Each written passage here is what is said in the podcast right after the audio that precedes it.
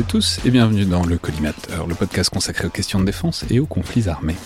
Un podcast associé au Rubicon et réalisé en partenariat avec le Centre des études de sécurité de l'IFRI et avec le soutien de la DGRIS du ministère des Armées. Je suis Alexandre Jublin et aujourd'hui pour parler de l'Inde, de ses options stratégiques et de son appareil de défense, j'ai le plaisir de recevoir Mélissa Levaillant, senior policy fellow à l'ECFR, l'European Council on Foreign Relations, spécialiste de l'Inde. Donc bonjour, bienvenue dans le collimateur. Bonjour. Alors l'Inde c'est évidemment un très gros morceau, euh, au propre comme au figuré, et pourtant c'est un pays qui je trouve apparaît étonnamment peu dans le débat stratégique français, alors que c'est dans l'absolu évidemment un acteur stratégique majeur, une puissance nucléaire euh, soit dit en passant, mais aussi euh, du fait de la de ses partenariats et de ses alliances et euh, par ailleurs un pays avec qui euh, la France noue des liens stratégiques et militaires, qu'on peut évidemment résumer à coup de vente de rafales, de sous-marins ou de visite le 14 juillet, mais qui a une logique sous-jacente euh, profonde et plus large que ça. C'est aussi euh, un acteur qu'on a du mal à décrypter parfois, notamment dans le cadre de la guerre en Ukraine, où l'Inde demeure un partenaire majeur de la Russie, même si euh, ce n'est pas sans difficulté et sans question qu'on va évidemment explorer. Parce que euh, dans l'ensemble, si on résume, on tient quand même un pays qui a des liens militaires et commerciaux forts, à la fois avec la Russie, la France et de plus en plus les États-Unis, ce qui est quand même pas si banal et doit poser question. Alors, pour, voir ce qui est en train de se jouer en, ce moment, il faut évidemment partir, euh, repartir des grandes dynamiques à l'échelle de la seconde moitié du XXe siècle. Et je préciser tout de suite qu'on avait fait une émission il y a longtemps maintenant sur le sujet, et particulièrement sur les tensions entre Inde et Pakistan, avec euh, Christophe Jaffrelot, qui traite largement toute cette dimension historique, euh, qui se réécoute évidemment tout à fait, parce que ces choses-là n'ont pas tellement changé depuis deux ou trois ans, mais pour reprendre les choses et, reposer le cadre en quelque sorte, Comment est-ce que vous décririez la, philosophie, ou en tout cas les options stratégiques de l'Inde pendant la guerre froide, qu'on résume souvent par le terme de non-alignement, mais bon, s'il fallait le déployer, le déplier un peu ce terme? Euh, alors s'il faut déplier un peu ce terme, euh, je pense que d'abord il faut rappeler euh, que vraiment le, penseur, le fondateur, l'architecte de la politique étrangère indienne, c'était le premier Premier ministre de l'époque, Jawaharlal Nehru, qui était déjà pendant l'Empire colonial mobilisé au sein du parti du Congrès, qui était du coup indépendantiste, qui, militait pour l'indépendance de l'Inde et qui, avait déjà construit ses liens à l'international, il voyageait énormément pour penser déjà la politique internationale de l'Inde indépendante. Et donc, quand il a été euh, Premier ministre à, l'indépendance de l'Inde en 1947, il a vraiment euh, construit le ministère des Affaires étrangères indien depuis vraiment sa pensée de politique étrangère jusqu'aux aspects plus administratifs, structurels, comment les ambassadeurs, les diplomates doivent être formés, comment ils doivent se comporter. Donc, c'est vraiment, c'est vraiment lui l'architecte au sens propre du terme de la politique étrangère indienne.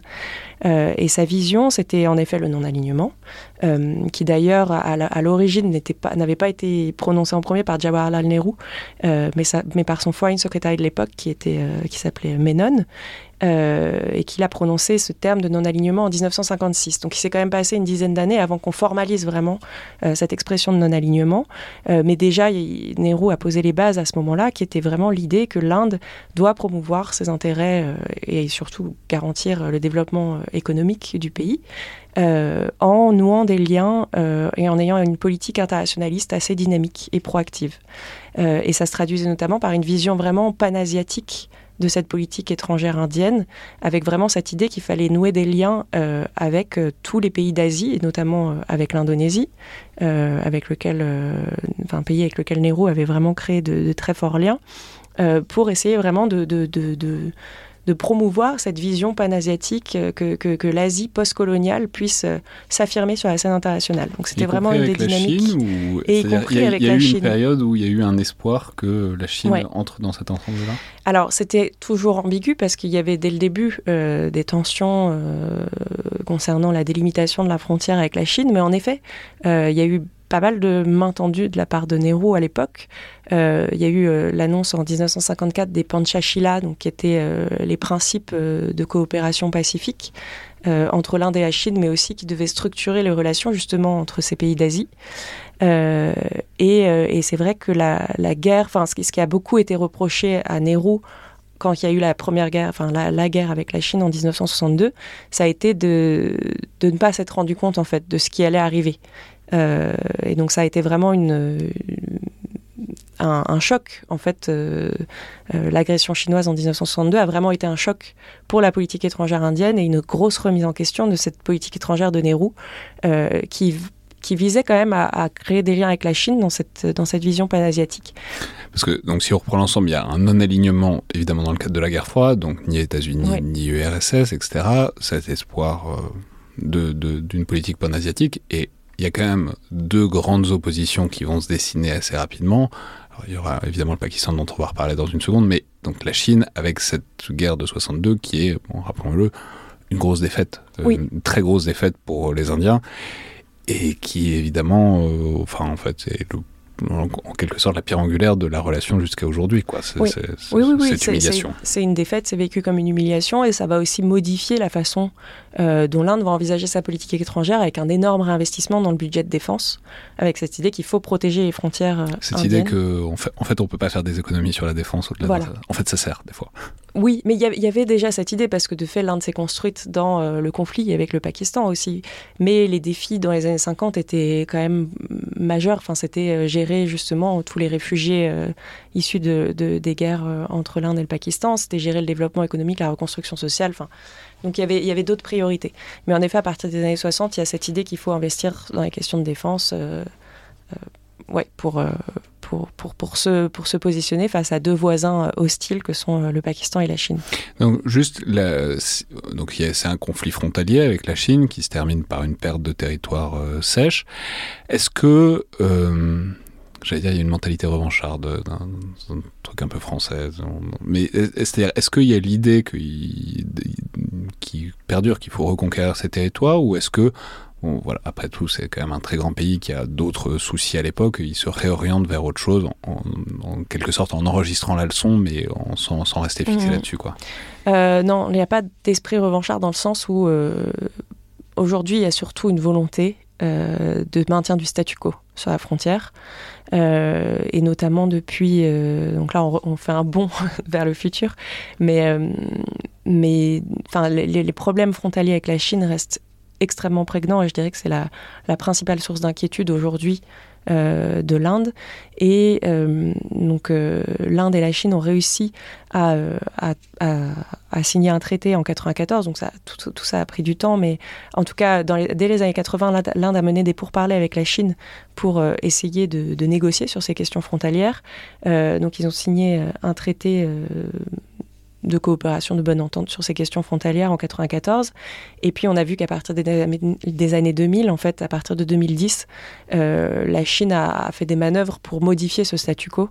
Euh, et, euh, donc en 2017, il y a eu un, incident au Bhoutan, en fait, où la Chine a construit une, une route. donc ça, c'est la stratégie chinoise de grignotage qui passe souvent par des moyens de grandes infrastructures civiles. C'est ce qu'ils font aussi euh, en mer de Chine du Sud.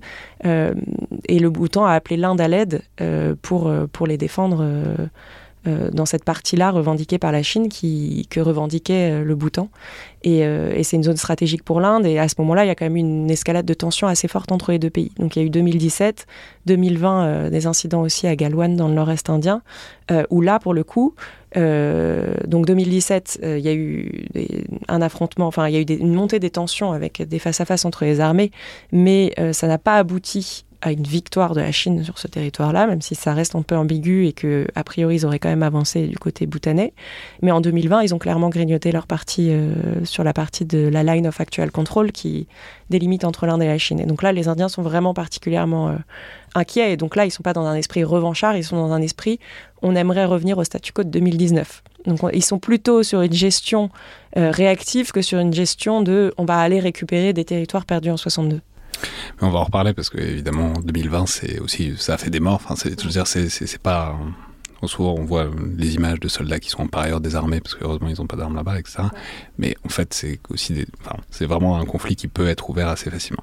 Alors juste, on va revenir quand même sur ces deux oppositions structurantes. Donc là, on a celle avec la Chine qui va être un, fil rouge tout au long de la guerre froide et même bien après. La deuxième, c'est évidemment avec le Pakistan, puisque donc là, au moment de l'indépendance en 47, il y a la partition. Ça, c'est une première étape avec les réfugiés euh, de part et d'autre. Et puis la deuxième étape, c'est en 71, au moment euh, de l'indépendance du Bangladesh. Rappelons que le Pakistan à l'époque était en deux parties euh, orientale et occidentale, orientale étant le Bangladesh, avec cette particularité que c'est donc un pays coupé en deux avec son pire ennemi au milieu, mm. euh, ce qui n'était pas forcément une bonne idée. Mais donc en 71, c'est l'indépendance du Bangladesh que soutient l'Inde. Oui, l'Inde intervient directement pour soutenir. et qui là est une grande victoire pour le coup. Oui. Oui, oui. Et après, non, la, relation avec le Pakistan, c'est, ça, a été, ça a été évidemment le point structurant pendant toute la guerre froide, ce qui a aussi contribué à cette sorte de froideur entre l'Inde et les États-Unis, puisque les États-Unis avaient plutôt euh, misé sur le Pakistan euh, dans la zone, notamment pour leurs intérêts en Afghanistan. Euh, mais je dirais que c'est un facteur structurant qui, qui l'est de moins en moins.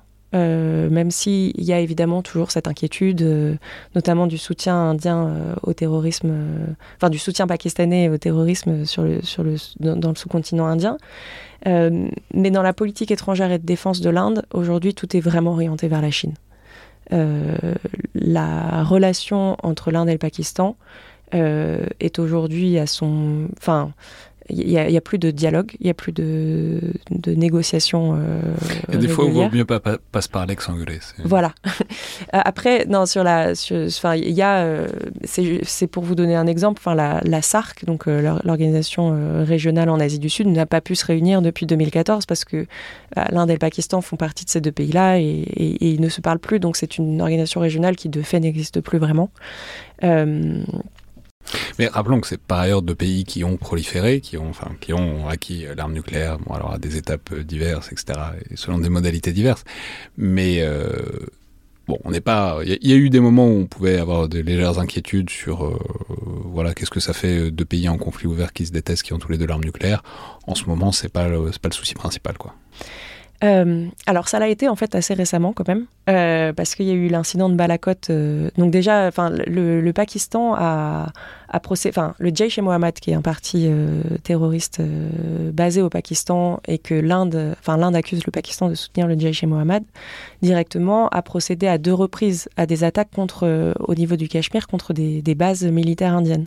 Donc il y a eu les attaques de Uri en 2016, qui ont où l'Inde là a eu une réaction assez assez nouvelle. Euh, juste rappelons que le Cachemire, c'est évidemment le grand contentieux territorial. Je on peut envoyer, je mettrai l'émission avec Christophe Jaffrelot sur, en, lien de la, dans, la, dans, la, description de l'épisode, parce que bon, on ne va pas refaire toute l'histoire du Maharaja, etc. Qui, bon, c'est très, très long, etc.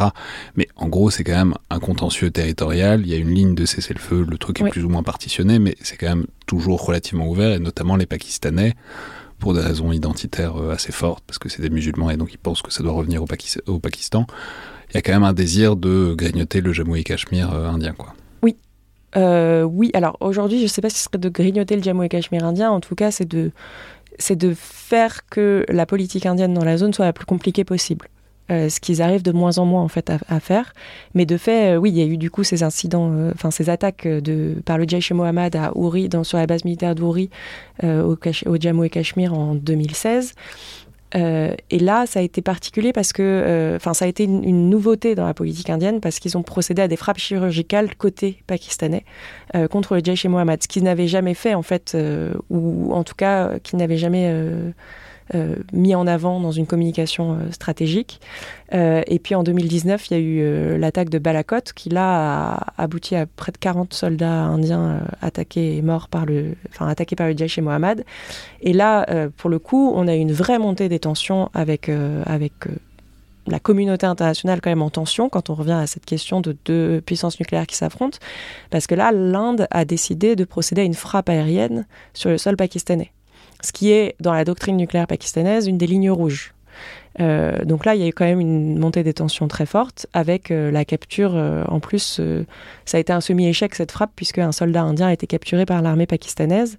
donc si les Pakistanais n'avaient pas coopéré et finalement remis ce, ce, soldat indien à l'Inde, ça aurait pu vraiment monter très très loin. Donc on est quand même sur un niveau de tension assez haut et quand il y a ce genre d'événements, enfin de conflits euh, qui entrent en jeu, en effet, toute la communauté internationale est au xaguet euh, parce qu'il y a un vrai danger. Euh, ça reste deux puissances nucléaires qui s'affrontent et du coup, d'ailleurs en 2019, les États-Unis et la Chine avaient été très proactifs pour pour favoriser le dialogue entre l'Inde et le Pakistan et pour abaisser les tensions en dessous du seuil nucléaire. Mais ce qui était important pour l'Inde, c'est qu'en fait, justement, ce, facteur nucléaire a toujours finalement, dans sa relation avec le Pakistan, si vous voulez, on est sur deux niveaux. Il y a le Pakistan qui soutient des acteurs non étatiques pour attaquer sur le territoire indien. Donc on est sur de la guerre non enfin sur des retours à des moyens asymétriques non conventionnels, où la responsabilité du Pakistan ne peut pas toujours être prouvée, accordée, en tout cas sur le moment de la gestion de la crise. Elle est démontrée sur un temps peut-être un peu plus long. Donc il y, a ce niveau-là, et, et l'Inde est un peu par coincée. Ailleurs, mentionnant le Pakistan, ça peut être aussi un concept un peu flou et nébuleux parce qu'il y a l'étatique. Oui, il y a l'ISI qui sont les services de renseignement pakistanais. Il y a l'armée, il y a tout un tas d'acteurs dans l'appareil militaire pakistanais qui peuvent agir plus ou moins de manière plus ou moins autonome. C'est ça. C'est pas, pas toujours un truc qui se prend à Islamabad, une décision qui se prend à Islamabad. C'est un jeu plus trouble que ça. Quoi. Et typiquement, 2019, dans cette, cette, ces, attentats de, Balak, de, de Balakot, a priori, euh, Islamabad n'était pas favorable à la conduite de ces attentats. Donc on ne sait pas très bien ce qui s'est passé. Il y avait, ils étaient peut-être, le Jaish e Mohammed était peut-être soutenu par des acteurs pakistanais, mais pas par le gouvernement pakistanais directement. Donc en effet, en plus c'est complexe, mais du coup l'Inde, euh, face à ces attaques-là, et on enfin ça, a été un gros traumatisme pour la population indienne en, 2018, Mumbai, où on savait que le Lashkar et Taiba étaient derrière ces attentats euh, de Mumbai qui ont fait plus de, de 250 morts. L'Inde ne pouvait pas répliquer parce qu'elle était en fait prise en otage face à un, acteur terroriste soutenu par un État. Mais si l'Inde répliquait en tant qu'État, là, on rentrait tout de suite sur un problème de doctrine nucléaire où euh, est-ce que deux de, puissances nucléaires peuvent conduire une guerre conventionnelle? Donc là, l'Inde, euh, récemment, a essayé de se dégager en fait des marges de manœuvre en montrant qu'il pouvait quand même répliquer en conduisant soit des frappes chirurgicales, soit des frappes aériennes, toujours de façon très mesurée, euh, mais pour montrer que ils avaient quand même des marges sans rentrer dans le seuil euh, d'attaque nucléaire contre le Pakistan. Mais en effet, ils sont face dans un. C'est vraiment un, problème euh, existentiel pour eux. Hmm. Et enfin, peut-être, euh, on, bascule, enfin, on circule évidemment dans le temps, mais il y a, si on revient un peu à la guerre froide, il y a un troisième acteur qui, donc, qu'il faut introduire, qui est important parce que ça, mène jusqu'à aujourd'hui, c'est évidemment l'URSS, où on voit bien, enfin, il y a une sorte de, double alliance qui se. Enfin, il y a Chine, Pakistan, États-Unis, enfin, Chine et États-Unis via le Pakistan, etc. Une sorte d'axe qui se dessine comme ça. Et euh, de l'autre côté, c'est une sorte d'axe entre l'Inde et l'URSS, parce qu'en plus, il y a une relative affinité idéologique, il y a un partenariat qui est possible. Donc, en fait, c'est une relation assez assez forte, en tout cas d'un point de vue militaire notamment, qui se fonde euh, pendant la guerre froide. Oui, oui, oui. Il y a, même des analystes indiens, euh, qui, enfin de la politique étrangère indienne, qui, qui poussent l'argument selon lequel, en fait, à partir de 71 et de, la signature d'un accord de coopération de défense entre l'Inde et l'URSS, l'Inde n'est plus non alignée. Alors après, le gouvernement indien argumente que c'est pas une alliance militaire au sens strict du terme, mais en effet, les années 70, c'est vraiment les fondements euh, de cette relation de défense entre l'Inde et l'URSS. Euh, et, c'est ce qui fonde vraiment, euh, encore aujourd'hui, cette dépendance indienne à l'égard à l'égard de, l'URSS, enfin à l'égard de la Russie aujourd'hui, mais... Euh, oui, parce que bien c'est la différence entre la Chine et l'Inde, c'est que l'Inde enfin, monte essaye de monter en capacité et en savoir-faire, mais ils en sont très loin, ils en étaient déjà très loin à l'époque, enfin ils importent tout, quoi, leur, tout leur, leur, enfin, leur, oui, tout, tout, leur matériel militaire, à peu près, il vient, il vient du RSS à cette époque-là, c'est au moins deux tiers des importations, quoi. Oh, voire plus, ouais, ouais, ouais, ouais. et aujourd'hui encore, le matériel... Euh, militaire indien, il est à 70% euh, issu de la Russie. Hmm. Oui, et c'est ce qui est fascinant. Donc, mais pourquoi? Parce que c'est les seuls qui leur vendent? Parce que c'est les seuls à qui ils ont envie d'acheter? Parce que c'est les seuls qui, les seuls matériels qui peuvent se permettre? C'est-à-dire de pourquoi est-ce que euh, pendant la guerre froide, c'était surtout des raisons. Euh, c'était les seuls qui étaient d'accord aussi pour vendre à l'Inde du matériel assez sophistiqué. c'était aussi moins cher que les États-Unis, mais qui, qui qui n'était pas. De toute façon, les États-Unis auraient difficilement pu vendre à la fois au Pakistan et à la C'est ça. maintenant ils peuvent, mais euh, à l'époque c'était plus compliqué. C'était plus compliqué. Euh, donc ouais, c'est aussi et c'était euh, les Russes étaient ceux qui étaient le plus volontaires pour faire du transfert de technologie de pointe aux Indiens qui en recherchaient aussi. donc voilà, il y a un, un comme un corridor commercial sur les questions d'armement qui s'est créé entre, entre l'Inde et la Russie. Et aujourd'hui, l'Inde a encore, c'est compliqué pour elle de sortir de ce tunnel. Oui, parce qu'on peut mentionner tout leur. Enfin, les, les chars, c'est des T-72 et des T-90S. les avions, c'est des Su-30 et des MiG. voilà, c'est ce qui forme le gros de leur potentiel, c'est du matériel soviétique. Oui, ouais, ils ont récemment acheté des S-400 à l'URSS. Donc, à la Russie. Euh, oui, pardon, là aussi. Donc S400, rappelons, c'est ce système anti-aérien extrêmement développé, euh, extrêmement intégré, bien plus que les S300, qui est le système le plus courant. C'est en, quelque sorte le dernier né euh, de, de, de, la défense solaire russe? Oui, et d'ailleurs, c'est, on peut déjà tout de suite entrer dans le sujet. C'est intéressant parce que c'est, ça place l'Inde dans un partenariat de long terme. Enfin, les S400, ils les ont achetés en 2016. Mm. Donc après euh, la guerre euh, russo-géorgienne, après le début euh, de la guerre en Ukraine, etc., c'est bien l'indice que bon, il y a une certaine capacité, enfin c'est peut-être qu'ils n'ont pas le choix, mais en tout cas ils ont une certaine capacité à, encaisser, disons, le discrédit russe et sans, discontinuer le commerce. Oui, oui, oui, mais parce que aussi, alors il y, a différents facteurs. Y a, bah, je pense qu'il y a, l'ancrage historique de partenaires qui se connaissent. Enfin, ça, a évolué parce qu'aujourd'hui, euh, il y a plutôt une américanisation dans les formations euh, des militaires indiens, mais il y avait énormément de diplomates de militaires indiens qui étaient formés. Donc à l'époque en URSS, mais même après la guerre froide en, Russie. Là, c'est en train de, ça, a beaucoup changé à partir des années 2000 et maintenant les formations sont plutôt, enfin, le, il y a un partenariat quand même très fort avec les États-Unis dans, dans ce domaine-là et puis avec des pays européens. Mais il y a aussi quand même, euh, enfin, il y a eu pendant longtemps dans l'administration indienne toute une, lignée pro-russe.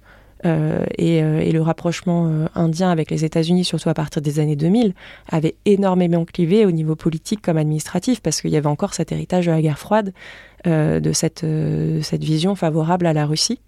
après, je pense que ça a quand même bien évolué à partir des années 2000 et puis principalement des années 2010 sur la question euh, russo-géorgienne et puis après la, question de la guerre en Ukraine, c'est aussi que pour les Indiens, c'est un conflit qui leur paraît très très loin et qui ne les regarde pas, qui ne les concerne pas. Donc le discrédit croissant que peut avoir la Russie à l'égard des Européens ou des États-Unis, c'est quelque chose pour le coup là, on touche au cœur de l'autonomie stratégique indienne, de cet héritage du non-alignement où euh, c'est pas c'est pas leur business, ça touche, ça touche pas leurs intérêts stratégiques à eux. Hmm. Alors, donc, il y a la Russie, donc c'est le partenaire historique. Donc, il y a à la fois tout l'équipement terrestre, l'équipement aérien, il y a même euh, les sous-marins, euh, plus de la moitié de leurs sous-marins, le porte-avions même qu'ils ont réussi à récupérer euh, de, de, l'URSS. Ah bon, des frégates. Enfin bon, ils, achètent considérablement, mais il faut maintenant passer au deuxième partenaire commercial militaire de l'Inde. C'est donc la France. Où là, c'est tout à fait intéressant parce que c'est une relation qui est ancienne en fait, euh, qui remonte. Euh, enfin, disons ça comme ça, la France a toujours été assez euh, coulante avec l'Inde sur un certain nombre de choses, notamment sur les essais nucléaires, et de là a découlé une sorte de partenariat qui s'est progressivement installé, quoi. Ouais, ouais, ouais. Bah, même dès les années 70, en fait, la France, il y avait eu le, début de négociations sur de la coopération nucléaire civile qui a qui a pris fin parce que l'Inde refusait d'être euh, membre du traité de non-prolifération. Mais dès les années 70, soit il y avait sur les questions nucléaires ou stratégiques un dialogue qui s'est mis en place entre, entre l'Inde et la France. Et puis euh, ça, ça s'est vraiment concrétisé en 98 euh, avec la visite de l'ancien président Jacques Chirac en Inde. Euh, et l'annonce euh, d'un partenariat stratégique entre, entre la France et l'Inde. Et, euh, et, du coup, en 98, quand l'Inde a procédé à ses essais nucléaires et a fait l'objet de sanctions, notamment de la part des États-Unis, la France ne s'est pas positionnée dans les, dans les puissances qui condamnaient l'Inde pour ses essais nucléaires.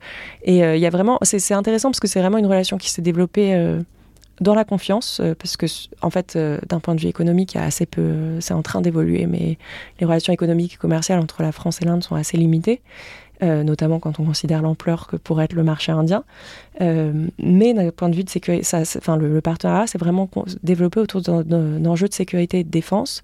Et au début, finalement, à bas bruit, euh, on peut dire, on leur avait déjà vendu il y a longtemps, enfin, dès, les années 80, on leur avait déjà vendu des Mirages, euh, donc c'était peut-être un premier jalon, mais ensuite euh, c'est notamment des, sous-marins quoi, qu'on va réussir à leur fournir. Les sous-marins en 2006. Les Scorpen, donc qui sont produits par Naval Group. Quoi. Oui, oui, avec potentiellement l'annonce là récemment de la vente de nouveaux sous-marins à nouveau, et puis bien sûr le partenaire, enfin la vente structurante pour pour la coopération de défense qui était la vente des Rafales des 36 Rafale Air euh, en 2016, qui, enfin, qui a été signé en 2016. Donc c'est ce, ce, qui a été vraiment très important parce que c'est là quand même que Dassault est un peu commencé à sortir de l'ornière, c'est-à-dire ça, ça, a déclenché un peu la phase dans laquelle on est encore aujourd'hui. de vente euh, de, vend bien de, Rafale. Mais en 2016, on peut peut-être remonter un peu dans le temps, c'était pas gagné et c'était un peu le narratif que super avion, mais personne n'en veut. Quoi. Et trop cher. Et trop cher. Et trop cher. Bon, d'ailleurs, ce qui a été reproché côté indien, ensuite, euh, enfin, ça, ça c'est un autre sujet, mais ça a créé des débats politiques qui sont encore en cours assez houleux de pourquoi l'Inde avait choisi euh, ce produit-là qui était si cher quand elle avait d'autres options. Euh, mais oui, oui, oui, ça a été, ça a été structurant, ça, a développé la relation. Après, je pense que c'est important de, voir que donc il y a, ces, contrats d'armement sont de toute façon structurants dans une relation de défense parce qu'ils engagent sur le long terme. Euh, mais il y a beaucoup, beaucoup d'autres euh, items qui sont de plus en plus mis à l'agenda euh, de la coopération de défense entre, entre la France et l'Inde, et notamment quand il s'agit de coopérer dans l'espace Indo-Pacifique, et en particulier dans l'océan Indien, où, où, la France a des intérêts directs du fait de, de l'île de la Réunion. mais du coup, voilà, c'est une relation de défense qui s'est développée autour d'une forme de confiance sur la question du nucléaire, euh, autour de contrats d'armement très structurants et, très, importants, euh, mais qui va au-delà aujourd'hui, euh, notamment dans le domaine de la sécurité maritime, où l'Inde et la France coopèrent vraiment directement pour, garantir la sécurité et la stabilité de l'océan Indien. Donc c'est assez intéressant de voir comment tout ça s'est développé et, renforcé au fil du temps avec des visites de haut niveau qui sont de plus en plus importantes. Ouais, on va en reparler parce qu'évidemment, l'Inde n'est pas pour rien dans le fait qu'on parle autant d'Indo-Pacifique en France. Enfin, c'est un des acteurs qui a fait que le concept se diffuse euh, à ce point-là. Et juste avant, il faut peut-être parler donc d'un des derniers acteurs, enfin de, l'acteur qui monte et en même temps avec des limites, c'est évidemment les États-Unis dans ce partenariat avec l'Inde. Alors on dit, on l'a dit, on, partait de loin hein, puisque c'était quand même l'allié de l'URSS, le partenaire de l'URSS, etc. Mais là, ça se déclenche vraiment bah, à partir des années 2000, disons, et il y a une visite de Bill Clinton, mais voilà, c'est le mouvement est enclenché et ensuite c'est sous la présidence Obama que ça reprend un coup d'accélérateur. Quoi. Ouais. ouais, ouais, il y a vraiment une très très forte continuité euh, depuis les années 2000, quels que soient les gouvernements indiens et quels que soient euh, les gouvernements euh, américains, parce qu'on a souvent dit comme la relance des relations entre les États-Unis et, euh, et l'Inde se sont faits en 2003 sous un gouvernement du BJP, donc du Parti nationaliste hindou, qui est à nouveau actuellement au pouvoir sous Narendra, avec, comme Premier ministre Narendra Modi. Euh, on disait oui, ce sont les nationalistes hindous qui sont plutôt pro-américains, le Congrès va être plutôt pro-URSS parce que le Congrès a cet ancrage du non-alignement. Dans les faits, non, on voit que que ce soit un gouvernement euh, nationaliste hindou ou un gouvernement du Congrès, ils ont tous poussé euh, pour un rapprochement avec les États-Unis. et de la même, du, dans l'autre sens, euh, quels qu'aient été les, les, présidents américains, euh, on est sur une tendance quand même ascendante euh, qui s'est accélérée euh, avec euh, bah, la montée en puissance de la Chine. Et c'est très cohérent avec la politique Obama, enfin le pivot vers l'Asie, etc. C'est-à-dire, bah, si on veut pivoter vers l'Asie, il va bien falloir trouver des points de chute. Et l'idée, c'est quand même de, faire de l'Inde l'un d'entre eux. C'est ça, bah, de faire l'un d'entre eux, voire un des principaux piliers.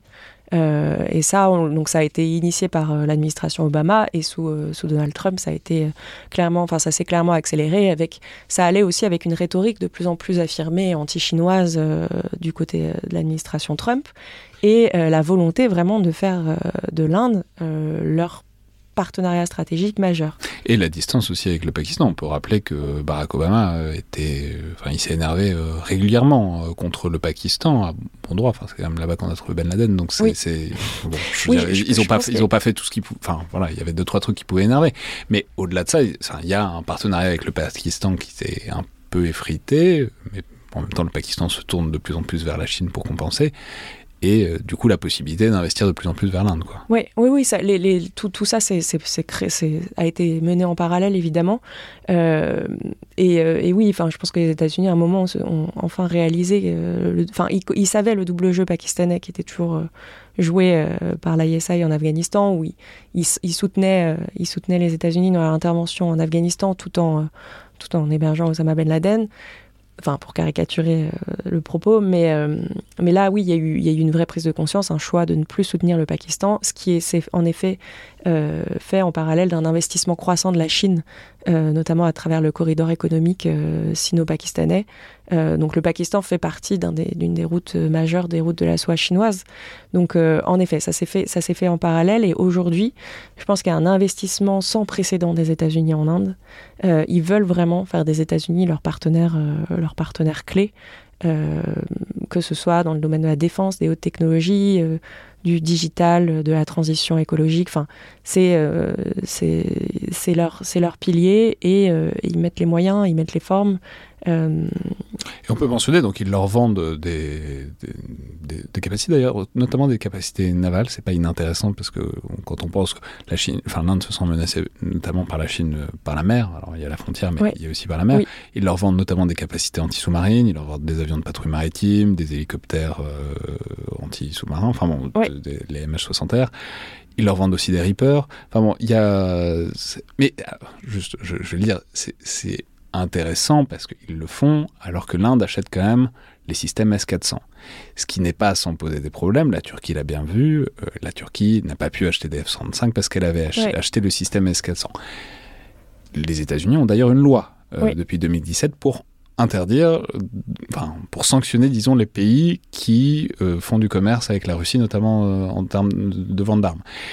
Et pourtant, Là, on voit que la priorité est différente. Ça ne les empêche pas de continuer à vendre ces appareils, alors même qu'il y a totalement les mêmes problèmes de en gros, qu'est-ce que craignent les Américains? Ils craignent le transfert de technologie. Ouais, ils craignent que le S400, euh, parce que c'est un système particulier, collecte beaucoup d'informations sur un certain nombre d'équipements, donc ils veulent pas d'interconnexion avec des équipements américains. En Inde, on dirait que ça leur pose moins de problèmes. Bah, L'Inde, justement, quand je disais ils mettent le paquet, c'est aussi, ça, ça, vient aussi dans euh, donner à l'Inde des exemptions par rapport à un certain nombre de sanctions. Donc on l'avait vu, enfin les, les États-Unis, par exemple, sur le, enfin l'Inde n'est pas signataire du traité de non-prolifération, donc elle n'est pas censée être autorisés à, commercer du nucléaire civil, c'est les États-Unis qui ont poussé énormément pour que, pour que l'Inde puisse. Euh, enfin, ils ont signé un accord de partenariat nucléaire civil avec, avec l'Inde dès 2008. Euh, donc, ça, c'est un des exemples pour lesquels, euh, en effet, à l'Inde, ils attribuent toujours des exceptions, des exemptions de sanctions. Jusqu'à 2020, l'Inde a été autorisée d'importer du, du, pétrole et du gaz iranien. Bon, alors, ça, ces, sanctions maintenant sont toujours. Enfin, ont été remises, mais elle a quand même été exemptée de sanctions euh, américaines contre l'Iran, enfin, enfin pour pouvoir importer, parce que voilà, les États-Unis voulaient aussi euh, pouvoir ménager l'Inde en leur montrant qu'ils sont capables de prendre en compte leurs intérêts et leurs, leurs besoins économiques. Ouais, le gaz, enfin, les hydrocarbures, c'est intéressant parce que l'Inde peut aussi jouer un rôle assez pratique pour les États-Unis vis-à-vis de l'Iran et vis-à-vis de la Russie, parce que ça permet de garder des sanctions, mais que ces hydrocarbures-là soient quand même sur le marché, ce qui fait baisser. Enfin, c'est pas inintéressant. exporté euh, sous d'autres formes. Ouais, c'est pas. Enfin, c'est aussi une bonne manière de contourner leurs propres sanctions, euh, ce, qui, ce qui visiblement euh, a un intérêt pour eux. Mais alors, justement, il faut peut-être parler du plan conceptuel, c'est-à-dire il y a donc il y avait le non-alignement pendant la guerre froide avec ses limites. Là, aujourd'hui, on parle de, alors je sais même pas comment on le traduit, de plurialignement. Euh, on dit multilatéralisme ou plurialignement. De, de, de, Narendra Modi qui. Euh, mais bon, c'est intéressant parce que c'est un concept. C'est toujours euh, méritoire de proposer un concept de politique internationale parce qu'on peut le discuter, ça fournit une clarification dans, dans une certaine mesure, etc. Donc voilà, donc ce qui est associé à Modi et au BJP, donc ce parti nationaliste, voire ultranational, enfin on peut mettre tous les qualificatifs qu'on veut, c'est, on peut en discuter pendant des heures de, ce qu'est ce parti ou pas. Voilà, qu'est-ce que c'est leur euh, nouvelle théorie des relations internationales pour l'Inde? Euh, bah, je pense pas que ce soit nouveau, et c'est là où ils sont très très forts, c'est qu'on a une continuité euh, extrêmement forte en fait depuis 45, depuis 45 dans la politique étrangère et de défense indienne. Euh, là où Narendra Modi a été très fort, c'est que, euh, d'ailleurs, le, le parti du Congrès parlait de non-alignement 2.0, et en fait, dans les années 2000 et 2010. Donc en fait, on est passé du non-alignement au non-alignement 2.0 et aujourd'hui au multi-alignement ou plurilatéralisme. Mais là où Narendra Modi et son ministre des Affaires étrangères, Jay Shankar, qui est qui est un intellectuel, qui a été diplomate, etc. Enfin, ils ont été très forts. C'est justement dans cette capacité à le mettre en mots et à exposer, euh, comme, vous dites, euh, ce, ce, concept qui permet le débat, qui permet de donner un cadre aussi. Euh, ce qui est souvent reproché à l'Inde, c'est qu'on a parfois des difficultés à lire sa politique étrangère parce que ils n'ont pas de livre blanc, ils n'ont pas de revue stratégique, ils publient très peu, il y a beaucoup de secrets autour de ça. Donc il faut vraiment rentrer dans l'étude des discours et les entretiens pour, pour mieux comprendre. Et là, ils font beaucoup plus de, ils font beaucoup plus de communication en fait autour de leur diplomatie. Mais euh, du coup, ça, c'est le premier point. C'est qu'il y a quand même, il n'y a pas une très grande nouveauté. Il y, a une très, il y a une nouveauté dans le dynamisme, dans le style beaucoup plus proactif. Mais on reste quand même dans une continuité très forte euh, depuis, depuis la fin de la guerre froide et les années 2000. Euh, et ce principe, du coup, de multi-alignement, de plurilatéralisme, c'est c'est vraiment de préserver les intérêts stratégiques de l'Inde, quel que soit l'état du système international, voire plus. Enfin, Jay Shankar, dans, son livre euh, qu'il avait publié en 2019, euh, The Indian Way, il affirme vraiment que euh, le, système international est en train de se polariser autour des États-Unis et de la Chine, euh, et parfois d'autres pôles, et que l'Inde doit euh, exploiter toutes ces tensions du système international en sa faveur. Donc c'est vraiment un réalisme pur et dur affirmé qui est finalement pas extrêmement différent de ce que font. Enfin, le, principe même d'une politique étrangère d'un État, c'est de préserver ses intérêts euh, nationaux et ses intérêts stratégiques. Donc, il n'y a pas non plus quelque chose d'extrêmement révolutionnaire dans cette politique euh, indienne, en tout cas dans la façon dont c'est conceptualisé. Ce qui est très intéressant, c'est dans la pratique, la façon dont ils arrivent à le mettre en œuvre. Et euh, là, on peut dire que c'est un succès. Parce que, comme vous le disiez en introduction, ils arrivent à, maintenir ce partenariat avec la Russie tout en étant de plus en plus proche avec les États-Unis, tout en euh, se rapprochant des États du Golfe, mais en gardant un lien avec l'Iran, euh, et en, en, en, renforçant leur, euh, leur, partenariat avec les pays européens, et en se rapprochant du Japon. Enfin, voilà, ce multi-alignement est un succès. Euh, ils y arrivent. Mais il n'y a que avec la Chine que. Ce qui est, pas, ce qui est le paradoxe, parce que bon, si on regarde les, les des flux commerciaux, ils font quand oui. même énormément bah, de commerce. Le, leur principal partenaire commercial est chinois. Voilà, mais bon, ça, c'est dans une situation qui n'est pas sans rappeler celle des États-Unis. Euh, C'est-à-dire, visiblement, on peut quand même réussir à mettre des tensions au milieu. L'économie ne dicte pas tout non plus, quoi. Euh, mais justement, c'est parlons-en, quoi, de cette inquiétude manifeste euh, qui monte. C'est-à-dire, si le Pakistan passe au deuxième rang des priorités, c'est bien qu'il y en a une, il y en a une vraiment importante devant. Voilà, avec des événements périodiquement qui, font monter les inquiétudes. Il y avait le, le, les rapprochements avec le Sri Lanka, euh, la Chine qui prend part au, Sri Lanka. Le Sri Lanka, c'est quand même vraiment pas loin. Hein. Et du coup, on a l'impression qu'il. Y a quand même aussi une certaine forme de clarté, parce que par exemple, ils sont intégrés dans ce qu'on appelle le Quad euh, en 2017, c'est-à-dire ils sont alliés, partenaires avec les États-Unis, le Japon et l'Australie. Et les États-Unis, le Japon et l'Australie, plus l'Inde, qu'est-ce qu'ils ont en commun, à part euh, le fait qu'ils sont inquiets de la Chine Pas grand-chose, ouais. quoi. Enfin, d'autres choses, mais c'est essentiellement ça. Donc, il y a quand même une ils sortent du bois, quoi, en faisant ça. Complètement. Non, non, non, mais complètement. Et de toute façon, ça, ça, date, ça, ça remonte vraiment à 2015, la prise de conscience par l'Inde. Enfin, euh, c'était 2013 l'annonce de la Belt and Road Initiative, et puis après chinoise, et puis après, euh, en fait, à partir des années, du milieu des années 2010, il y a vraiment une montée en puissance de la Chine, particulièrement dans le précaré. Euh, enfin ce que l'Inde considère comme son précaré, c'est-à-dire l'Asie du Sud, euh, où on voit la Chine investir massivement au Pakistan, on voit euh, la Chine renforcer ses liens aux Maldives aussi, qui est un, qui est un, État où, l'Inde a des intérêts stratégiques, notamment en termes de sécurité maritime assez importants. Au Sri Lanka, où ils obtiennent la, la, location du port d'Ambandota pour 99 ans. Au Bangladesh, en Birmanie, où là, la, la Chine a vraiment euh, une proximité très très forte avec, euh, avec la junte birmane. Autant Donc, de manières de pouvoir faire les routes de la soie sans jamais passer par là. Voilà. Autant de manières de. Voilà, il y a ce sentiment d'encerclement euh, de l'Inde, avec l'inquiétude aussi des investissements portuaires chinois dans, ces, dans les différents pays, qui permettraient potentiellement, même si la Chine officiellement euh, indique que ce sont des développements civils, ça permettrait euh, potentiellement à la Chine d'avoir des, des, bases militaires euh, de déploiement, dans, enfin, et des bases pour se déployer dans l'océan Indien. Quand on Donc, a un a... port civil au Sri Lanka, c'est quoi qu'il arrive, on peut faire rentrer d'autres choses dedans après. Oui. Euh, après, oui, et puis on le voit avec le port d'Ambandota qui est complètement vide. Il est, c'est un port qui est inutilisé et, et du coup, ça, enfin, ça montre qu'il y a des intérêts en effet qui sont autres. Ah oui, je voulais dire, si c'était la logique économique qui dictait le truc, ils, auraient probablement fait des investissements un peu plus rapidement. Un peu plus, un peu plus importants. et on le voit aussi sur, sur des îles aux Maldives, des îlots. Euh, enfin, il y, a des débuts de polarisation aussi, des projets de polarisation aux Maldives, comme ils le font en, mer de Chine du Sud. Donc il y a vraiment cette inquiétude, clairement, de l'Inde. Euh, donc à partir du milieu des années 2010, il y a vraiment une, accélération dans la prise de conscience. Ça vient aussi avec euh, toute l'émergence de ce concept d'Indo-Pacifique qui est, qui est enfin, à l'origine euh, pas autre chose qu'une réaction à la montée en puissance de la Chine. Et, et, du coup, cette, cette, recherche d'alliés, de partenaires, enfin plutôt de partenaires, parce que l'Inde ne parlera jamais d'alliés, c'est central dans son concept d'autonomie, de défense de son autonomie stratégique. L'Inde ne s'engage pas dans des, dans des alliances militaires, mais en tout cas, il y a la recherche de partenariats stratégiques euh, de plus en plus importants. Et, euh, ici, le Quad est central euh, pour l'Inde, avec les États-Unis, la Chine, les États-Unis, le, Japon, l'Australie et l'Inde.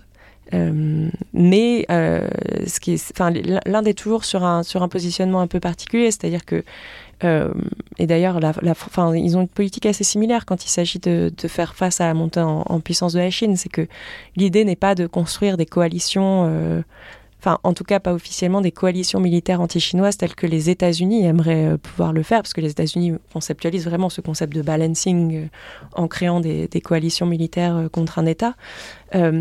pour l'Inde, le but, c'est de se trouver des, marges, si vous voulez, de contraindre le plus possible la Chine dans sa montée en puissance et dans ses actions, et de se trouver des marges pour défendre ses intérêts stratégiques.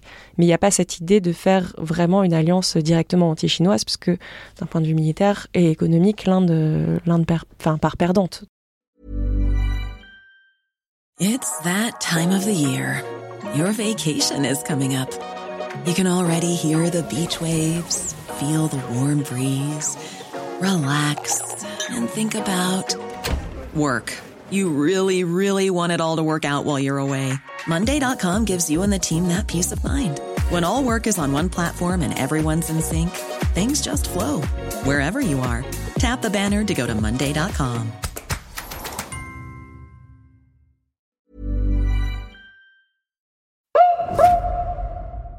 Du coup, il y a donc il y a cette inquiétude maritime vraiment d'encerclement, etc. Il y a aussi les problèmes dont on parlait tout à l'heure à la frontière, donc euh, notamment l'accrochage de 2020. Euh, qui fait quand même 20 morts indiens. Alors souvent on en a un peu à moitié blagué parce qu'ils sont, mais ils, ils se battent à coups de cailloux quoi. C'est ça. Les images sont assez choquantes. Ils, ils sont pas armés. Ils sont pas armés. Euh, c'est manifestement une bonne idée qu'ils soient pas armés, mais ça ne les empêche pas de se sabater à coups de cailloux et de matraque et que ça fasse 20 morts. Quoi. Oui, côté indien, et on ne sait pas, côté chinois, on n'a pas les chiffres. Voilà, donc euh, c'est quand même un truc euh, ouvert. On a vu encore récemment avec la Chine qui sortait des cartes de son territoire où manifestement elle grignotait un peu sur la carte quoi, du côté indien. Donc voilà, quelle est en même temps, bon, c'est de la DAC. Enfin, c'est pas. Enfin, je veux dire, c'est pas une. C'est une zone euh, montagneuse, etc. Euh, mais quel est, disons, le niveau d'urgence et le niveau de priorité de l'Inde sur cette question-là? Sur la question frontalière? Ouais, c'est-à-dire, est-ce que c'est un symbole? De, de, des intentions de la Chine ou est-ce que voilà il y a un truc de en fait à partir de maintenant on bougera plus euh. Bah, c'est plus qu'un symbole parce que là on touche quand même aux frontières c'est-à-dire à la, à la sous enfin, on est directement sur un enjeu de souveraineté. de hein. souveraineté oui. D'une manière générale oui oui oui mais c'est là on est sur un enjeu de pour le coup de sécurité euh, enfin d'intérêt de sécurité nationale direct on est sur un enjeu de souveraineté euh, du pays de ses frontières de la protection de son territoire. Donc on est dans une urgence en effet et c'est ce qui cristallise aujourd'hui vraiment. Enfin depuis 2020 il y a eu je crois, quelque chose comme 18 euh, tentatives de pourparler entre, entre l'Inde et la Chine. Et pour l'instant, c'est un point mort. Donc c'est clairement une des inquiétudes majeures euh, du gouvernement indien, euh, qui, qui, va aussi avec cette inquiétude. Et, c'est pour ça que d'ailleurs que la marine, depuis... Bah, la marine a sorti une doctrine assez claire depuis en 2015 qui s'appelait Assurer des, des océans sécurisés. Euh, enfin garantir des océans sécurisés euh, et, ils sont très clairs sur leur volonté de développer leur capacité de déploiement euh, de longue distance. Ils ont mis en place des, systèmes de, patrouille et de navigation permanents dans l'océan Indien et dans le Pacifique. Et c'est vraiment, je disais que l'Inde souvent ne communique qu'assez peu sur sa doctrine ou sur ses stratégies. sa stratégie maritime est très transparente et très claire et on sait enfin, vers qui elle est destinée. Elle est, elle est destinée vers la Chine. Donc tout l'enjeu pour l'Inde, c'est de se montrer comme un pays capable de fournir de la stabilité, de la sécurité dans toute cette zone de l'océan Indien. Euh, en revanche, ils ne cherchent pas à le faire seuls. Ils cherchent à le faire avec des partenaires parce qu'ils savent euh, que leurs moyens sont limités. Donc les États-Unis, évidemment, mais notamment la France aussi, puisque manifestement, alors avec des moyens limités, hein, on ne peut pas envoyer non plus euh, beaucoup de, navires là-bas, mais c'est quand même un partenaire euh, qui est censé leur, assurer, une sorte de multilatéralisme dans ses missions. Quoi. Oui, oui, oui notamment euh, bah, dans, le sud de l'océan Indien. Pendant, pendant longtemps, l'Inde considérait l'océan Indien comme son précaré et était plutôt réticente à coopérer, notamment avec des puissances occidentales, euh, dans l'océan Indien. Ça a vraiment changé dans les années 2010 en conséquence de la montée en puissance de la Chine dans cette région, notamment l'ouverture d'une base navale chinoise à Djibouti en 2016, qui a beaucoup inquiété aussi euh, les puissances occidentales comme l'Inde. Euh, Djibouti, c'était un peu étrange quoi, de se retrouver, on a fait un épisode là-dessus, mais de... Voilà, il y avait la base française, la base américaine, et puis les Chinois qui arrivent. Quoi. Symboliquement, c'était intéressant comme moment. Quoi. Ouais, ouais, ouais. ouais. C'était... Et puis ils ont construit une forteresse à Djibouti où ils peuvent accueillir 10 000 soldats qu'ils n'ont pas rempli, mais ça montrait euh, l'arrivée l'arrivée de, la Chine, quoi. Ils, sont là.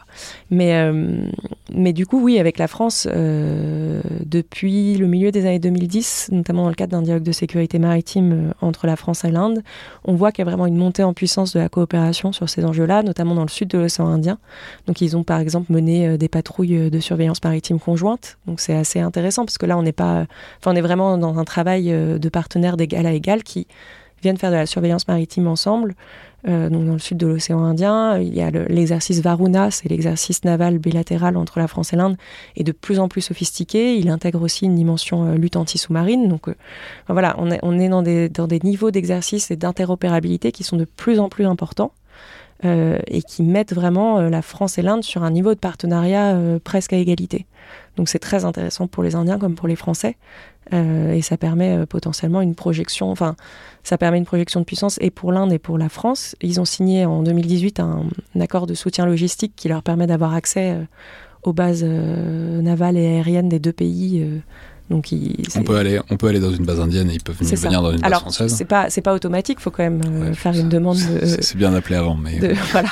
Mais euh, mais c'est c'est quand même important. C'est toute une série de signaux. La France a été le premier pays à mettre un. Donc l'Inde a ouvert un centre de fusion d'information maritime euh, en banlieue de New Delhi, et là la France a été le premier pays à y mettre un officier de liaison. Donc ce qui montre qu'il y a vraiment une, une volonté de coopérer sur tout ce qui est connaissance du domaine maritime. Et puis par ailleurs, on leur vend des sous-marins euh, et on leur vend des rafales. Enfin, il y a aussi. Il y a des rafales marines, 30, 30 rafales marines. 36, je crois. 36, oui, rafales marines qui sont, qui sont prévues. Ouais, qui, mais donc en fait, ça pas 26 rafales marines, pardon.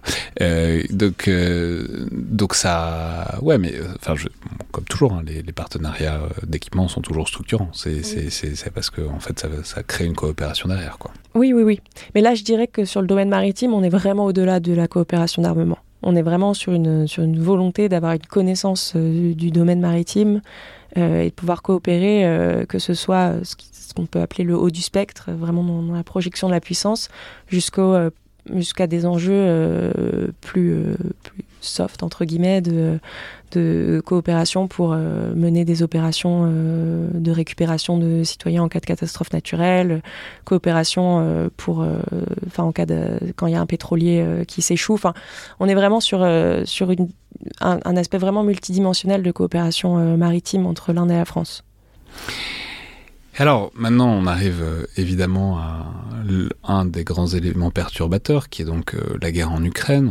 On y a fait référence vaguement, mais Bon, c'est quand même. Euh, il y a tout ce qu'on dit, mais ils continuent quand même d'acheter deux tiers de leurs armes à la Russie. Euh, ça change pas. Hein. la ventilation est globalement toujours celle-là. Bon, euh, ça devient inconfortable quand même. Enfin, modérément parce qu'ils le font avec une sorte d'égalité d'humeur qui, est, qui, qui, qui, qui impressionne un peu, quoi. Enfin, on n'a pas l'impression que ça les dérange, mais en vrai, c'est quand même compliqué. enfin, c'est compliqué à justifier. En tout cas, ça l'est de plus en plus. Donc voilà, comment est-ce qu'ils ont réagi à ça? Comment est-ce qu'ils ont intégré l'information? Et comment, qu'est-ce qu'ils en ont fait? De cette, de cette guerre en Ukraine pour laquelle, a priori, ils n'étaient pas, pas très chauds. Quoi. Déjà que la Chine n'était pas forcément à fond derrière la Russie. Oui, non, euh, clairement, ils soutiennent pas, euh, ils soutiennent pas l'intervention russe en, Ukraine. Euh. Non, mais d'un autre côté, ils font pas grand-chose non plus pour l'empêcher et ils mettent pas en péril leurs partenariats d'armement ni commerciaux pour freiner la Russie, quoi. Non, non, en fait, ce qui s'est passé au lendemain de l'intervention russe en Ukraine, c'est que bah, les puissances occidentales se sont tournées vers leurs différents partenaires dans le monde pour, pour trouver aussi des, alliés, des partenaires dans la condamnation de cette intervention russe. Et pour le coup, bah, tout le monde s'est trouvé un petit peu béat quand, quand ils ont vu que l'Inde ne serait pas un soutien, euh, en tout cas pas un soutien dans la condamnation directe euh, de, cette guerre. L'Inde se positionne euh, pour rappeler au règlement pacifique des différents et pour rappeler qu'il faut protéger, voilà, bah, c'est quand même, enfin, on n'est pas sur un soutien direct de la Russie, il faut quand même le noter. Après, euh, donc en effet, ça a été plutôt tendu euh, les, les, semaines qui ont suivi dans les relations diplomatiques entre les pays occidentaux et l'Inde, avec un ministre des Affaires étrangères indien qui a été vraiment, et le Premier ministre évidemment, mais là, le ministre des Affaires étrangères indien a beaucoup intervenu sur ce sujet en expliquant aux Européens que bah, c'est pas leur guerre et qu'ils ont leurs propres intérêts euh, stratégiques, qu'ils ont leur propre dépendance à l'égard de la Russie, euh, parce qu'en dehors de la dépendance euh, d'armement et, du fait qu'ils pouvaient profiter aussi de l'importation de pétrole russe à plus bas coût, il y a aussi le pour pour les Indiens, il faut prendre en compte aussi cette triangulaire entre la Chine, la Russie et l'Inde. Et une des peurs euh, quand même de l'Inde, c'est que s'ils condamnent directement la Russie, ils, ils, contribuent à accélérer euh, ce rapprochement euh, sino-russe qui, qui leur fait quand même très très peur pour tous les enjeux d'équilibre de sécurité en Asie. Donc c'est intéressant parce que ça, a été une clarification aussi de la part de la... Enfin, je veux dire, à ce moment-là, on a bien, enfin, la Russie a, a ré-hiérarchisé ses partenaires de manière très claire, c'est-à-dire ils sont vraiment tournés vers la Chine ils étaient contents que l'Inde reste plus ou moins à bord, etc. Mais c'est vraiment, ils ont eu besoin du soutien économique, en tout cas de la Chine et parfois technologique, etc. Euh, les Indiens ont dû quand même bien voir qu'ils n'étaient pas la priorité euh, russe. Ils le savaient peut-être déjà, mais en tout cas, c'est apparu très clairement à ce moment-là. Oui, oui, mais d'ailleurs, c'est ce qui, c'est ce qui fait aussi leur inquiétude. Mais pour eux, justement, ce fait-là où, la Russie est en train de devenir un partenaire junior, enfin le junior partenaire de, de la Chine. Le petit frère, quoi. Ouais. Euh, pour les Indiens, c'est justement, enfin, ça, ne, condamner directement la Russie ne ferait qu'accélérer. Euh, enfin, là, je vous parle de point de vue de la logique indienne, ne ferait qu'accélérer euh, justement ce, phénomène-là. Pour autant, ils sont pas sur la même ligne. On peut dire, euh, Modi a il y a eu un, donc, un, sommet célèbre de l'organisation de coopération de Shanghai, dont ils font partie donc, en septembre 2022. Modi a critiqué Poutine, ce que n'a pas fait Xi. Quoi. Oui, oui, oui. Il y, a quand même, c'est pour ça que j'ai il y a quand même eu, il n'y a pas eu de condamnation directe, mais euh, Modi, à ce, fameux sommet, a dit euh, ce n'est pas le temps de la guerre et il faudrait. Euh, voilà, il faudrait trouver, faudrait trouver un moyen de, de, faire des accords de paix. je pense qu'en effet, il y a peut-être un moment où ça sera plus soutenable, cette situation. Parce que je suis pas sûre que les Indiens, mais comme personne, n'anticipaient le fait que la guerre allait durer aussi longtemps. Donc sur le moment, il y avait euh, la réaction indienne, ça a été, nous, on doit protéger nos intérêts de défense, nos intérêts économiques, euh, avec les enjeux de développement économique auxquels fait face l'Inde, et notamment en termes de sécurité énergétique, qui sont assez importants. Donc au début, c'était vraiment ça, la priorité. Euh, et puis, il y avait aussi ce côté, rappeler à l'Union européenne et aux États-Unis qu'on n'est pas, euh, pas à leur service pour défendre euh, les intérêts européens. De la même façon, enfin ça, les, Indiens, dans la rhétorique, on, peut critiquer parce que je ne sais pas si les comparaisons sont les plus heureuses, mais en tout cas, dans la rhétorique des diplomates indiens, euh, ils rappellent très souvent où étiez-vous quand nous, on a eu telle guerre, telle guerre, telle guerre avec le Pakistan et telle guerre avec la Chine? D'un côté, ils n'ont pas complètement tort non plus.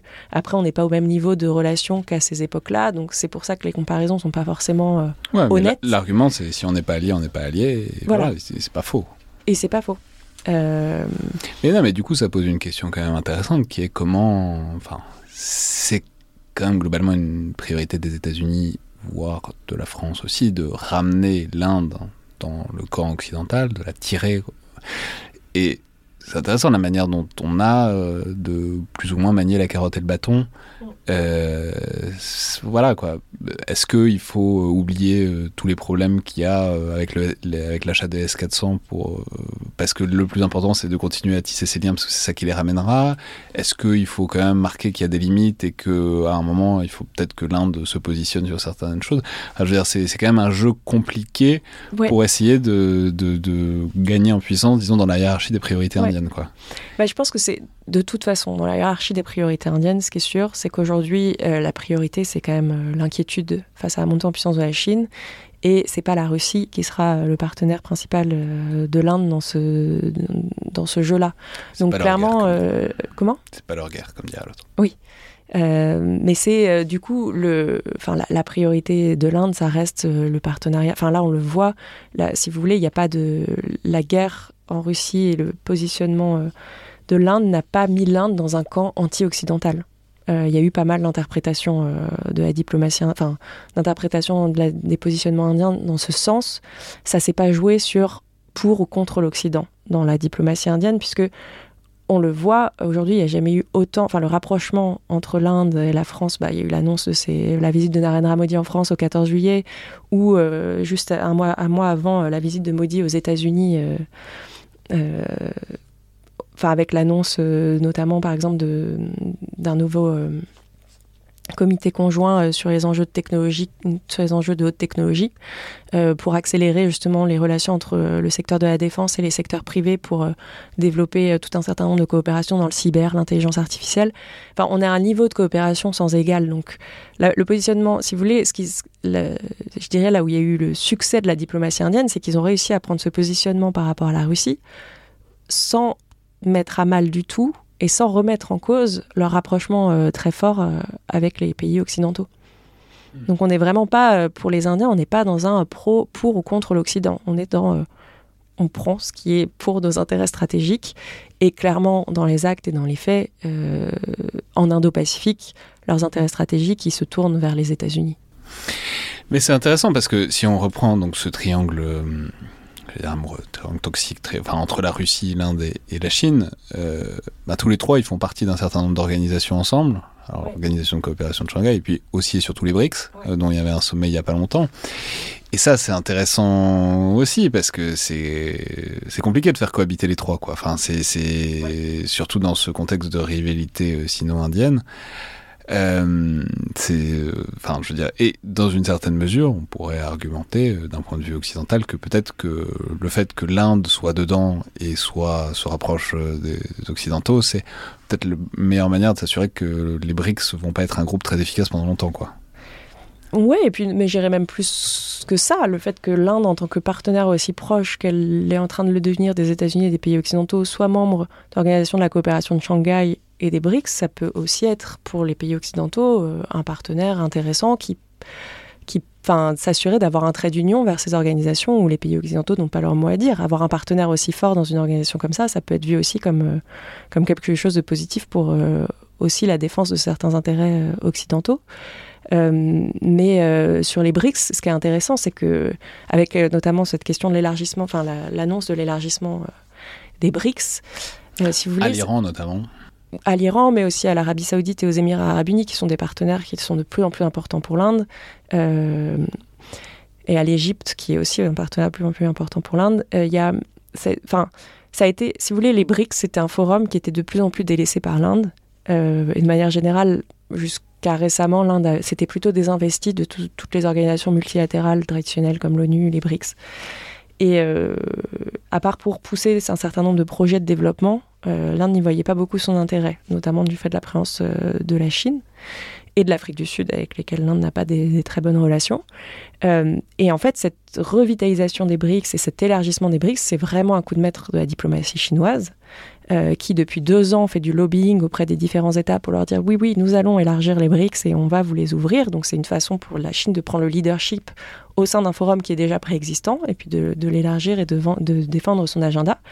Et du coup, l'Inde a été... Alors qu'il y a une époque où, clairement, c'était la Russie qui espérait plus ou moins contrôler les BRICS, qui espérait... les BRICS, c'est aussi un peu le, le, rêve géopolitique russe d'une certaine époque, de on va contrebalancer le bloc occidental en étant copain à la fois avec l'Inde et la Chine. Euh, sans peut-être mesurer le fait que devenir copain avec l'Inde et la Chine, pourquoi pas, mais qu'eux deviennent copains ensemble, c'était quand même compliqué, quoi. Oui, oui, oui.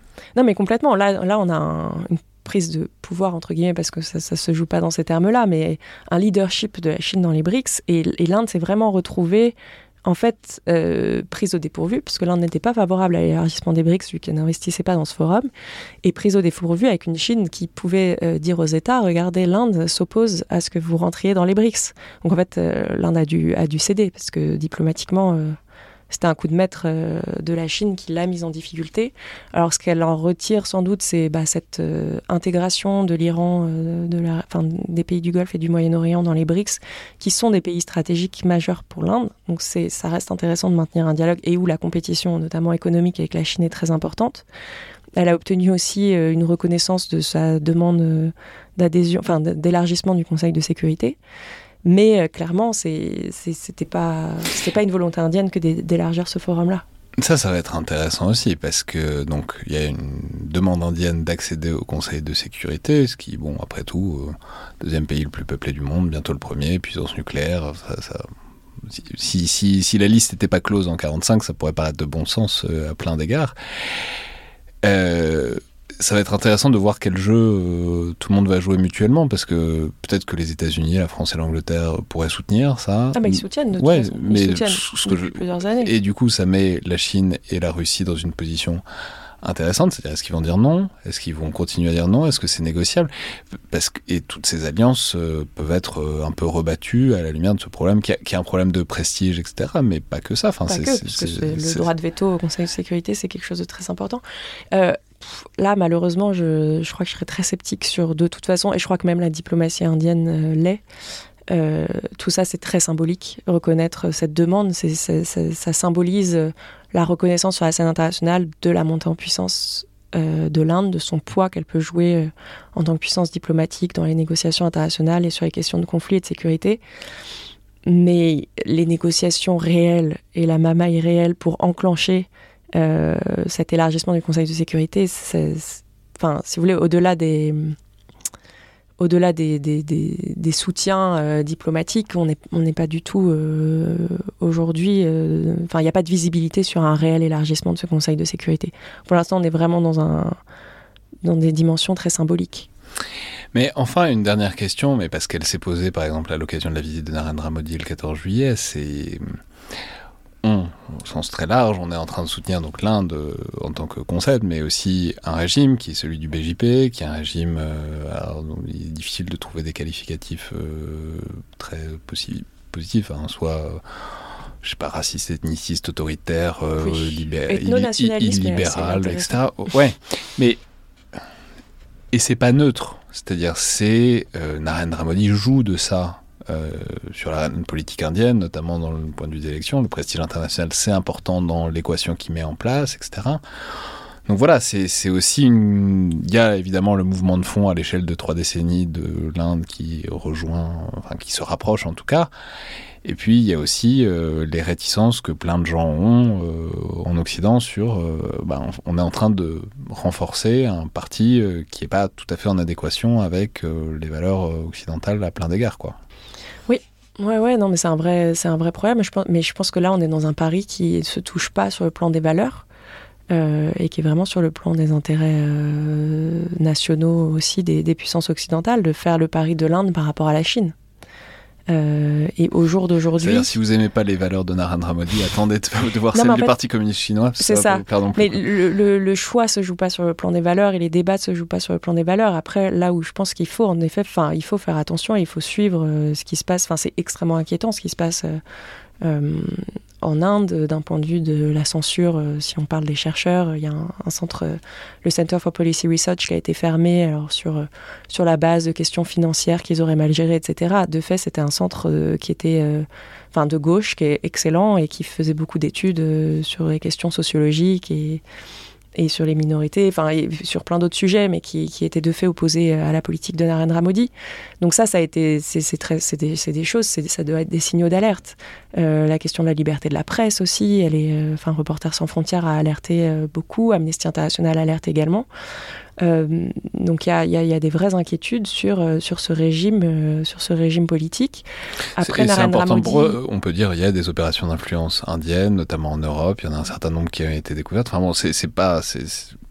C'est aussi un État qui est agressif à certains plans sur la scène internationale, notamment pour défendre son image, pour oui, oui, former cette, cette image-là. Quoi. Et le, le soft power euh, indien, bah, le, enfin, typiquement la, la mise en place d'un Yoga International Day, c'était Quand on sait ce qu'il y a derrière euh, l'idéologie du BJP et que, le BJP se fasse euh, promoteur de, la journée internationale du yoga, de la détente et de la méditation, c'est un peu, euh, en effet, c'est une arnaque internationale.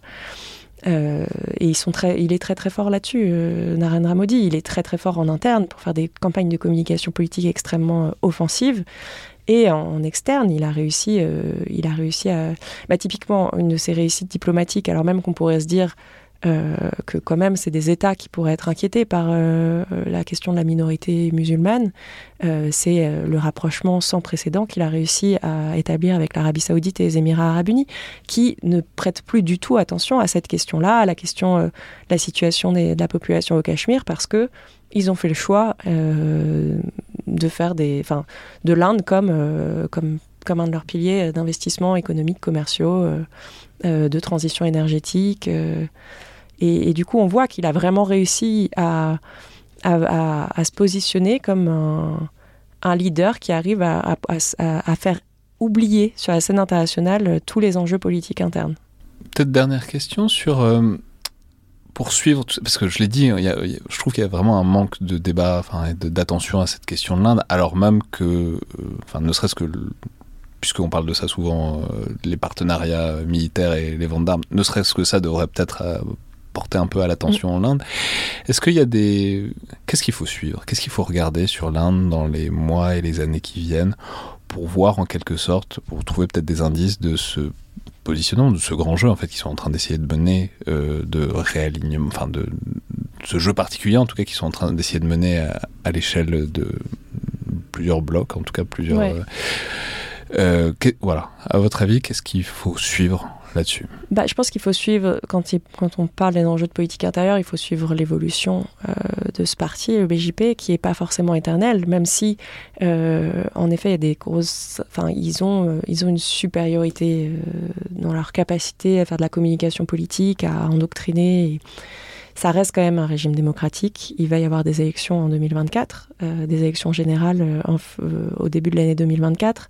Donc ça, il faut, il faut suivre parce que le parti du Congrès est quand même en train de se, enfin, de tenter de, se, de construire une opposition derrière, une opposition politique. Donc il faut voir comment vont évoluer ces jeux d'opposition et si le parti du Congrès parvient à revenir au pouvoir, ce qui est quand même une possibilité. Un jour, bah, ça, ça, ça, normalement, ça devrait quand même aussi assainir le régime politique. Est-ce que c'est susceptible de changer les, les priorités stratégiques? Non. Non, non, il y a vraiment une continuité. Quels que soient les, les partis politiques qui se sont alternés depuis 2000, euh, ça changera pas les priorités. Il euh, y, y, a un consensus un, transpartisan sur la relation avec la Russie, la relation avec les États-Unis. Donc ça, comme je l'avais dit, c'était pas gagné, c'était très politisé euh, à l'époque. La relation avec la Chine, avec le Pakistan, il y a. Alors après, il y a des, il y a des petites nuances sur euh, est-ce qu'il faudrait vraiment toujours les débats de finalement est-ce qu'on ne devrait pas construire véritablement une alliance militaire avec les États-Unis plutôt que rester au statut de partenariat stratégique. Mais, mais c'est, on est plus sur le domaine de la nuance. Euh, les priorités stratégiques ne changeront pas si le parti politique change. En revanche, le ça pourrait faire du bien à la démocratie et au régime politique indien si, le parti du Congrès pouvait arriver au pouvoir. Euh, et sur aussi sur les questions de défense, je pense qu'une des, dynamiques majeures qu'il faudra voir, c'est tout ce programme Make in India qui essaye de pousser euh, enfin, notamment Narendra Modi depuis son élection en 2014, euh, ce, cette volonté d'indigéniser toute la base industrielle et de défense indienne, euh, qui, pour, qui reste encore très compliquée. Euh, donc il faudra parce que ça va aussi jouer sur les dynamiques euh, et la capacité de l'Inde à diversifier ses partenariats stratégiques et de défense. Et ensuite, il faut également, bien sûr, être vigilant à l'évolution de cette relation avec la Chine et avec le Pakistan, qui sont, enfin, c'est les deux, c'est les deux facteur majeur qui détermine quand même l'essentiel de la politique étrangère et de défense de l'Inde aujourd'hui. donc je dirais que c'est les trois grandes dynamiques qu'il faut, qu'il faut surveiller pour la suite. Merci beaucoup, Mélissa Levaillant. Merci. Donc je rappelle, vous êtes senior policy fellow à l'ECFA. Je peux signaler que vous avez récemment fondé une société de conseil sur les questions sociales, politiques et internationales qui s'appelle Seldon Conseil. Merci beaucoup. Merci beaucoup. C'était donc Le Collimateur, un podcast produit par Alexandre Jublin et distribué par Binge Audio. Je vous rappelle que toutes les remarques et commentaires sont bienvenus par mail sur les réseaux du, sociaux du Rubicon. Êtes toujours bienvenus, comme euh, notes, étoiles et appréciations sur Apple Podcast ou aussi sur Spotify. Merci à toutes et tous et à la prochaine fois.